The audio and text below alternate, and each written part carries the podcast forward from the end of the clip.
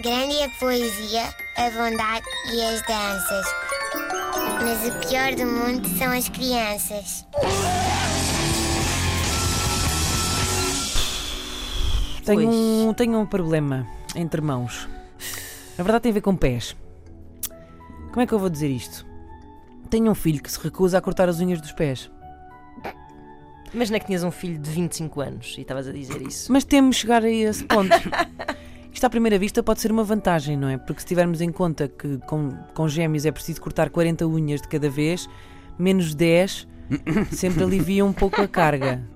Mas passado algum tempo, uh, depois a coisa começa a tomar, a tomar proporções um bocadinho complicadas e eu temo uh, ter assim um latagão de 25 anos com esse problema.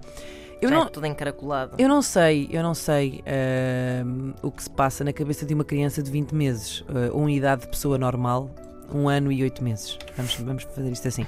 Um, se eu soubesse, estava milionária, dava palestras pelo mundo, certo? É um dos grandes mistérios da humanidade. Ninguém percebe o que vai naquelas cabeças.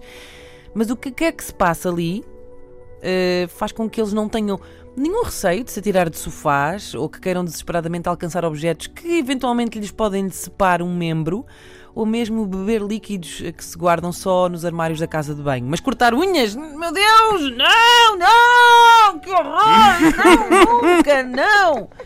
Não, prefiro antes partir a cabeça. Bom.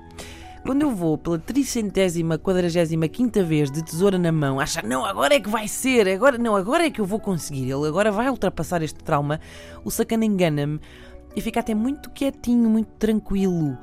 Mas eu acho que é porque ele pensa que eu lhe vou dar a tesoura para a mão para ele brincar. Aham, meu menino, é já. Mas depois percebe o que vai acontecer uh, e começa numa performance de pequenos coices uh, em que fica parecido com uma barata virada ao contrário a fazer breakdance. Se fosse um labrador, eu sei o que é que fazia. Levava-o ao veterinário. Acham que parece muito mal? Eu apareci no veterinário Acho que não. com uma caixa transportadora e depois, oh, é um bebê. Sim, pões-lhe assim, pões pelo, colas pelo. Não, não, levava mesmo assim. Essa ideia de colar pelo não está mal, não está mal. Só para disfarçar. Filho, ladra aí um bocadinho, que é para as Sim, pessoas não desconfiarem de nós. Exato. É muito sossegado, sim, sim, é muito sossegadinho, porta-se muito bem. Ah, mas não sei se não sei se dá. Se alguém souber de um spa para bebés, ahm, escrevam. Olha, escrevam para Uhum. o pior do mundo arroba rtp.pt porque eu temo que o que Ana Markel profeci- profeciou, isto não sei se isto existe, ahm, De- sim. Previu. previu, ah, temo, temo que isso aconteça. Que isso aconteça. Pronto. Grande é a poesia, a bondade e as danças. Mas o pior do mundo são as crianças.